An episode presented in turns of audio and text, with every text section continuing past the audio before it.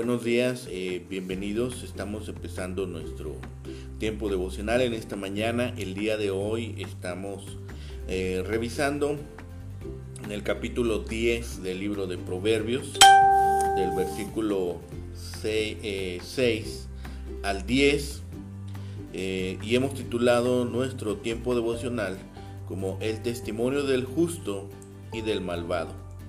El testimonio del justo y del malvado. Bien, vamos a hacer la lectura de nuestra, de nuestra porción en esta mañana.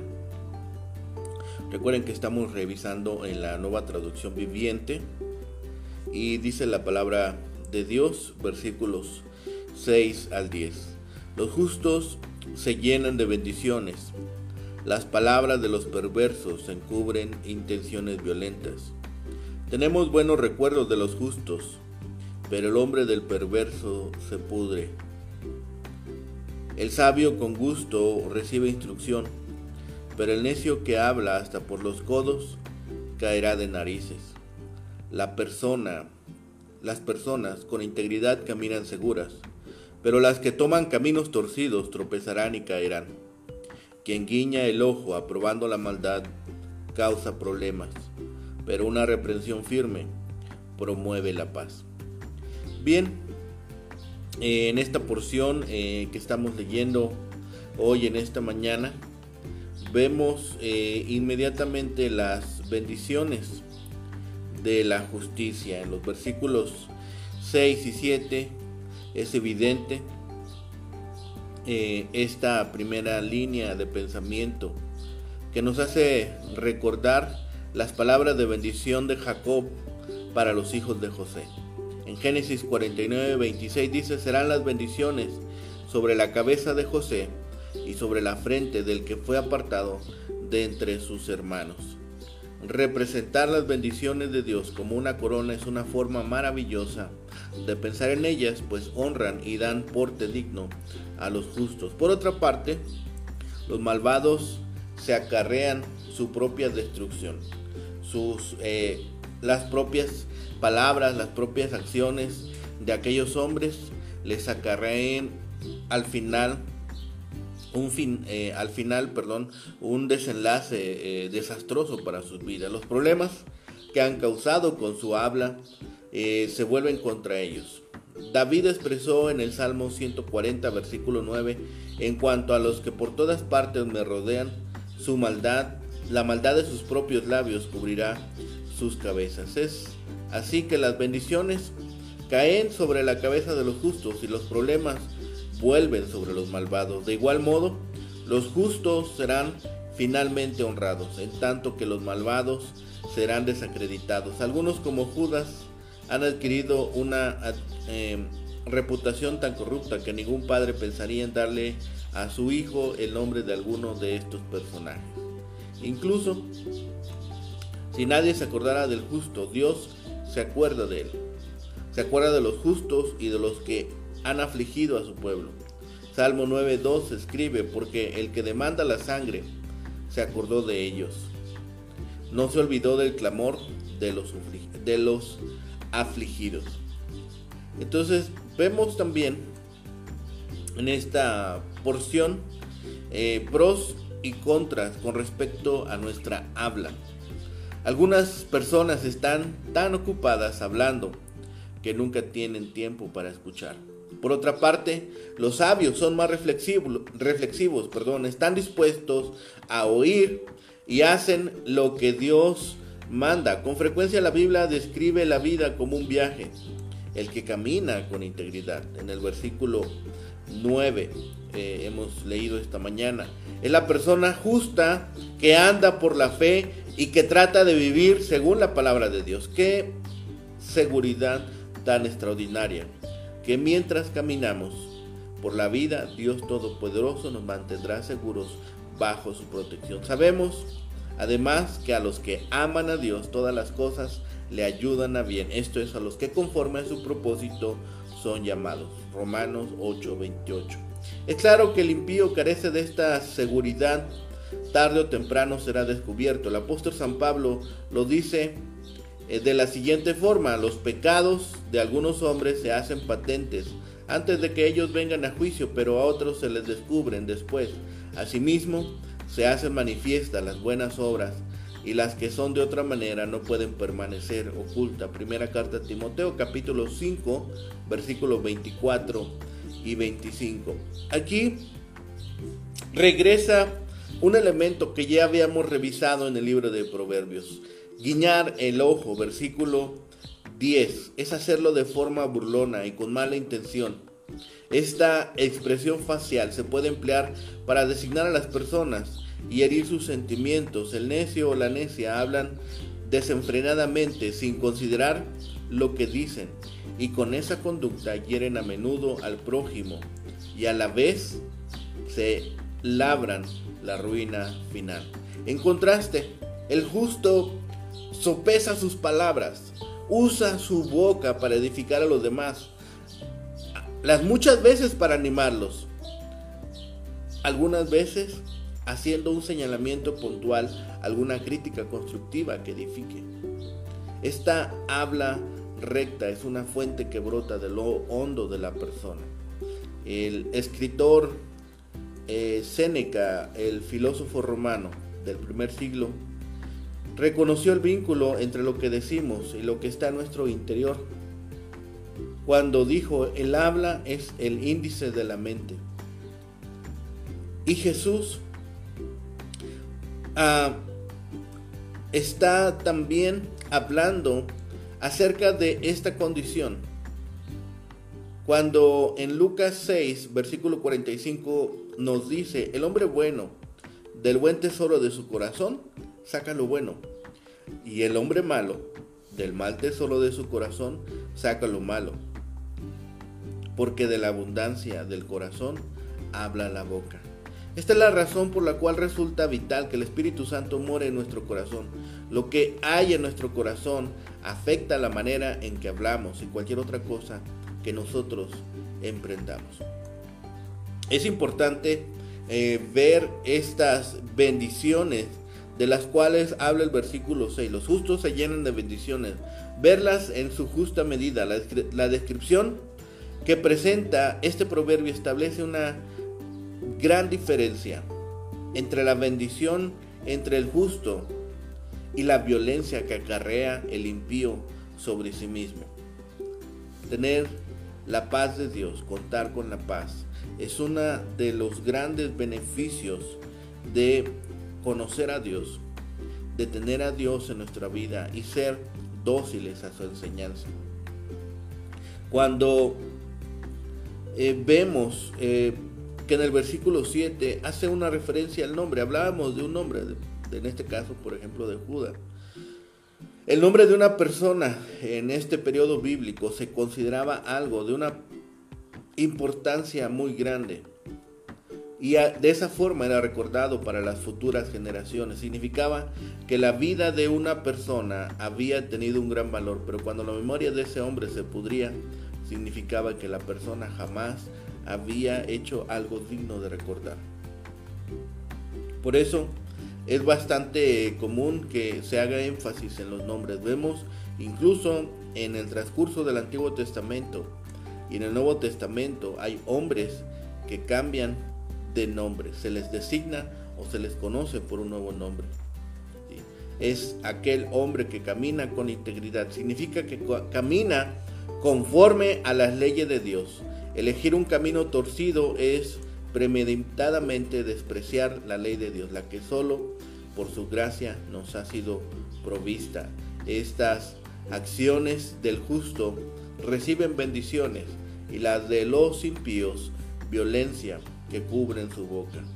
¿Sí? Así es, eh, es eh, el resultado de sus acciones.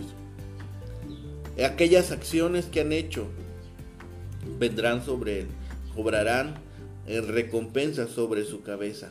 Hay estas bendiciones entre el justo y aún sus acciones pueden ser una fuente de bendición para sí mismo y para los que están alrededor.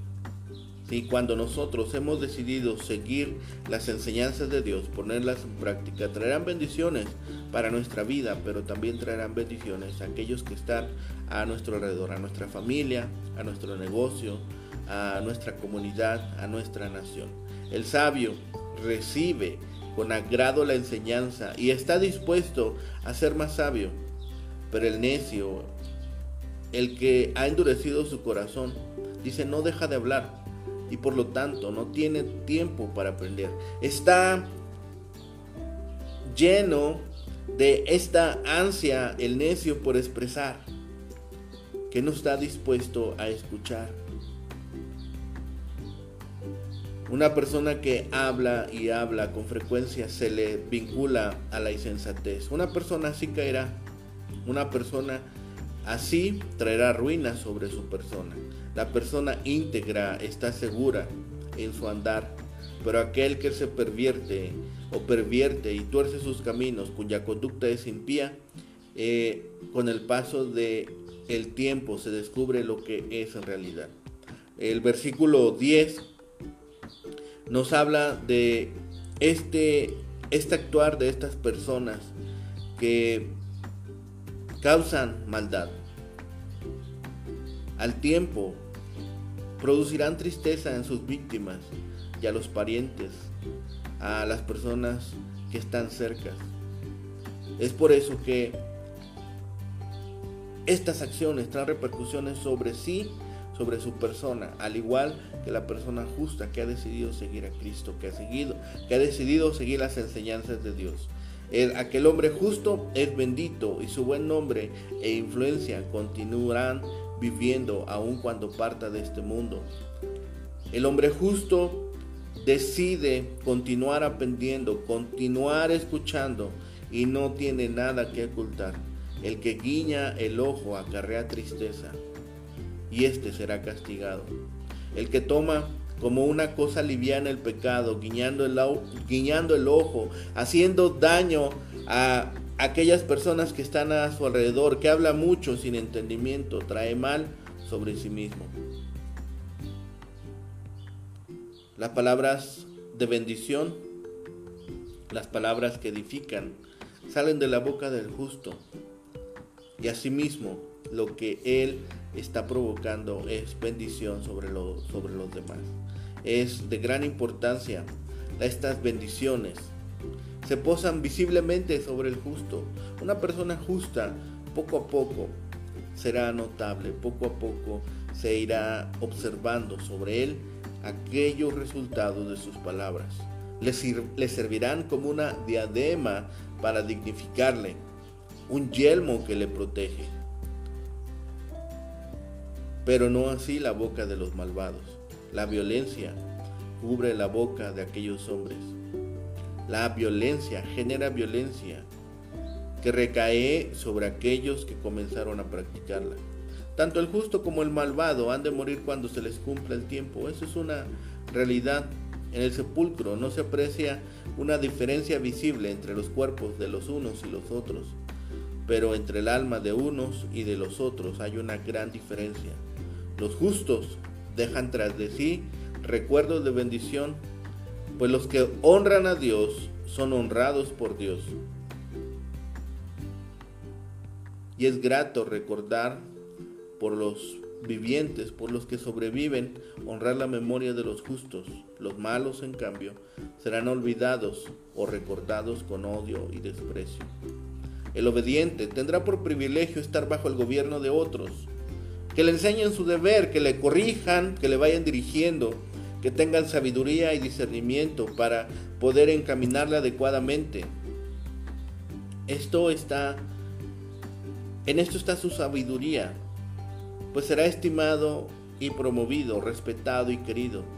En cambio, el que es necio corre a la ruina, pues con tanto hablar sin, sin sentido, no tiene tiempo para trabajar, no tiene tiempo para obedecer, no escucha el buen consejo y por ello nunca aprende, sino que cambia constantemente de oficio, siempre fracasa y acaba en la ruina. La integridad, sin embargo, es garantía de seguridad.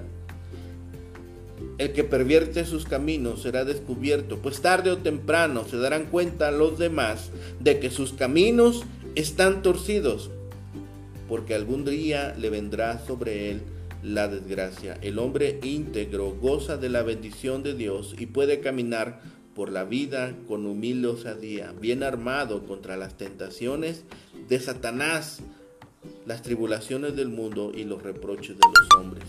La deshonestidad de una persona redundará en su propia infamia, será descubierto. El ojo es uno de los gestos que descubren al malvado en sus planes maliciosos contra alguna persona y causa así disgustos, no solo a la persona perjudicada, sino también a sí mismo cuando de algún modo se descubren sus trampas, sus triquiñuelas, sus engaños, sus embustes, y a aquellos que están confabulados con él por medio de tales gestos. Quizá más tarde en caer el necio de labios, pero su caída será peor, pues todos aborrecen a aquel que está haciendo mal y que no se le ha visto con sus intenciones desde un principio. En esta porción hemos visto ahora que se nos entrega una porción eh, que como se puede observar en, estos, en, estas, eh, en este libro de proverbios, ninguno de los proverbios se encuentra en forma imperativa, sino son afirmaciones basadas en las experiencias repetidas de la vida. El verbo que utiliza en el versículo 6 dice, los justos se llenan de bendiciones, las palabras de los perversos encubren intenciones violentas. Eh, podemos entender aquí dos cosas muy, muy sencillas. Bendiciones sobre la, natural, eh, sobre la cabeza del justo y el resultado de las mentiras. El resultado de llevar eh, estas palabras a diario traerán finalmente violencia, traerán un desenlace, un desenlace perdón, que finalmente les alcanzará.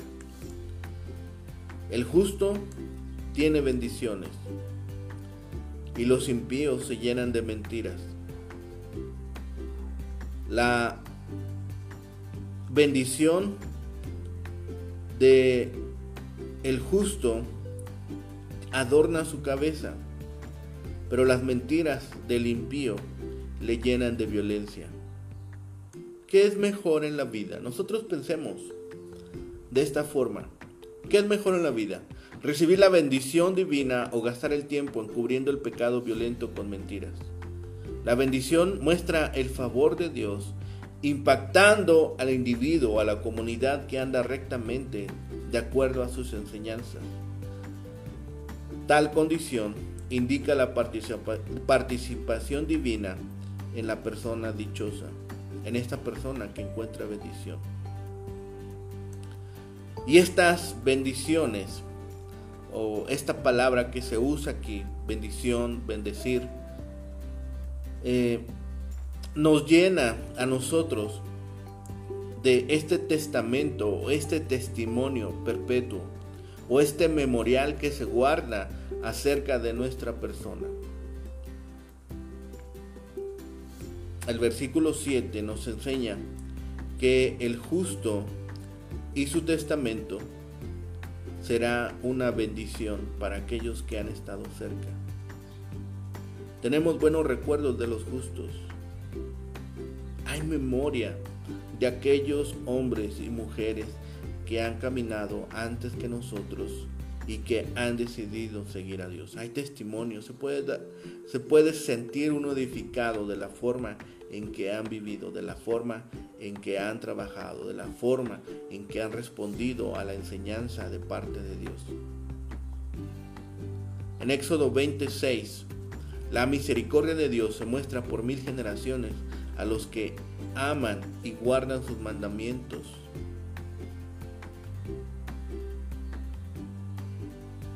No así con el impío, no así con el necio. Recordar al impío, recordar al malvado, llega a ser como la destrucción causada por los gusanos cuando están comiendo. No hay nada agradable en recordar la memoria del malvado. Para el versículo 8, repite este tema tan frecuente sobre la manera en que la forma insensata de hablar de algunos les arruina la vida. El sabio, el prudente, llega a ser hábil de corazón e incluye voluntad. El sabio muestra ser hábil, muestra ser prudente. Hay prudencia en su corazón. Incluye voluntad, incluye inteligencia, desde donde se toman las decisiones. Escucha, y atiende a las enseñanzas. Ser sabio de corazón no significa poner las emociones en orden, sino ordenar la manera de pensar, la voluntad y la facultad para tomar decisiones. La integridad y la confianza son compañeras en el camino del hombre bueno. Ser íntegro, completo, maduro. La madurez que viene por guardar las enseñanzas, le da confianza. La persona con una vida torcida, con, una vida que se ha desviado, con una vida que distorsiona las verdades de Dios, que tuerce sus caminos, es una persona que llega a ser descubierta en sus intenciones al ser descubierto, el hombre perverso está expuesto a la vergüenza y al castigo público. Nos hace recordar el ejemplo de Acán, quien codició un manto babilónico, dos kilos de plata y medio kilo de oro durante la caída de Jericó y los tomó. El hombre perverso pone a sí mismo y a los demás, especialmente a, a los de su familia, en peligro como también las acciones de una persona justa pueden beneficiar a su familia. Nosotros pensamos en la perversidad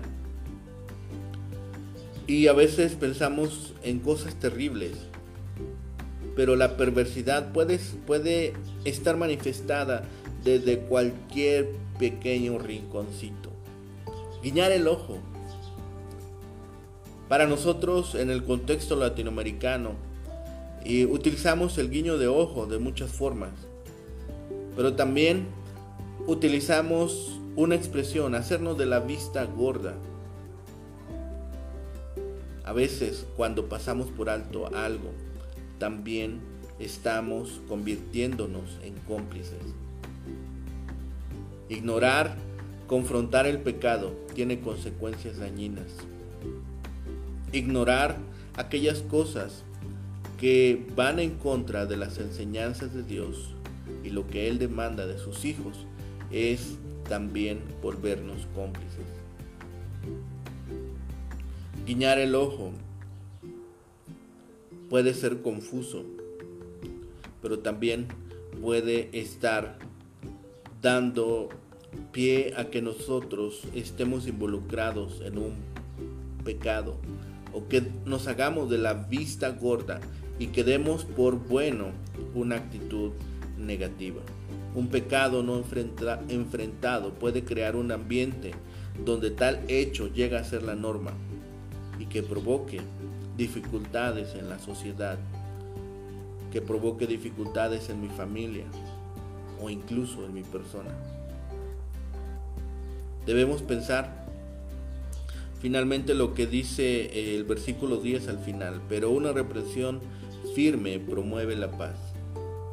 Una reprensión que esté de acuerdo con las enseñanzas de Dios puede provocar que aquel asunto no siga creciendo, que aquel pecado no se siga extendiendo, que aquella actitud, aquel pensamiento, aquella palabra no cause daño corregir la palabra, corregir lo que está erróneo, tiene grandes ventajas. Escribe Pablo a Timoteo en la segunda carta a Timoteo capítulo 3 versículos 16 y 17. Toda la escritura es inspirada por Dios y es útil para la enseñanza, para la reprensión, para la corrección, para la instrucción en justicia, a fin de que el hombre de Dios sea perfecto, enteramente capacitado para toda buena obra. El que reprende se identifica con aquella persona que hace la paz. La paz significa bienestar, armonía, estar contento.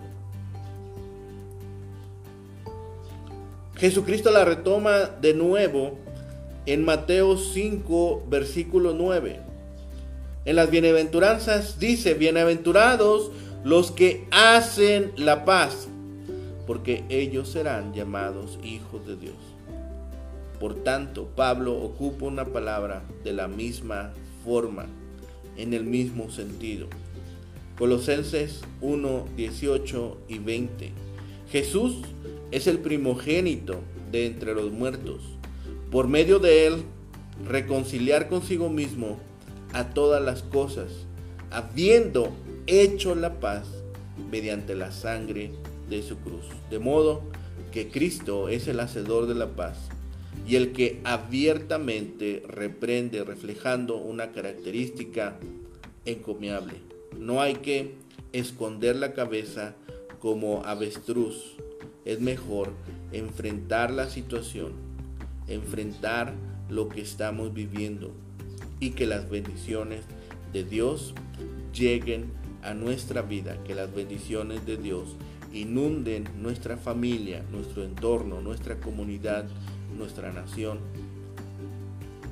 Porque el vivir, hablar y ser insensato trae violencia y aquella violencia finalmente alcanzará su vida. Aquella violencia finalmente cobrará una factura. Posiblemente aquel hombre, aquella mujer, sea escarnecida en público. Y se guardará poca memoria de él o de ella y se olvidará. Pero la persona que es justa, la persona que ha decidido según la norma de Dios, esa persona será recordada. Y no solamente aquí, en el mundo, sino que su nombre será nuevamente pronunciado en las mansiones celestiales, en donde viviremos por toda una eternidad delante de la presencia de Dios. Ese debe ser una gran motivación, ese debe ser un gran propósito, esa debe ser una gran empresa para nosotros. Que nuestro nombre no solamente sea recordado aquí, sino que nuestro nombre sea pronunciado delante de la presencia de Dios y esté inscrito en el libro de la vida. Estemos trabajando con ahínco, estemos dispuestos a trabajar y a ir limando aquellas palabras, aquellas acciones, aquellos pensamientos que no edifican, aquellas cosas que hablan de cosas deshonestas, aquellas cosas que son mentira, aquellas palabras que no están edificando. Estemos dispuestos a sacarlas de nuestra vida, estemos dispuestas a arrojarlas afuera de nuestra presencia y estemos listos para recibir la corona de la vida de parte de nuestro buen Padre Dios. Permítanme orar. Bendito Padre y Señor, gracias te damos por esta bendición, Señor, que nos permites de clamar a ti, Señor, de reconocer tu gran Dios, eh, tu, poder, Señor, las grandes cosas que haces en nuestra vida, Señor, y la bondad que muestras a nosotros. Gracias, Padre por todo ello. Gracias Padre, porque siempre, siempre eres bueno y sobre todo Señor, tú eres el más maravilloso Padre, Señor, que siempre nos da a nosotros lo necesario y Señor siempre nos conduce por la senda de la vida. Perdón Señor si muchas veces hemos sido rebeldes. Perdón Padre si muchas veces no hemos atendido a tu consejo, Señor. Permítenos ser más dóciles. Permítenos, Señor, seguir, creciendo en ti, en tu palabra, Señor. Y cada día, Señor, ser más obedientes, Señor, a cada indicación que tú nos das. Señor, te pedimos en este tiempo que nos permitas observar, Señor, aquellas palabras, aquellas actitudes que no edifican, aquellas, aquellos actos, Señor, que nos están perjudicando, Señor. Permítenos observarlas, permítenos eh, la fortaleza para corregirlas, Señor. Y sobre todo eliminarlas de nuestra vida, Señor, aquellas cosas que no edifican. Ponemos en tus manos nuestras debilidades, ponemos en tus manos nuestras necesidades, Señor, y sabemos que tú has de responder según tu voluntad. Padre bendito, gracias por todas tus bendiciones, gracias por tu amor y gracias por tu misericordia, Señor. Todo lo pedimos y todo lo rogamos en el bendito nombre de Cristo, Señor y Salvador nuestro. Amén. Pues que tengan un excelente día. Saludos, hermano Alfredo. Saludos, Dulce Armenta. Que tengan un excelente día. Que el Señor les bendiga.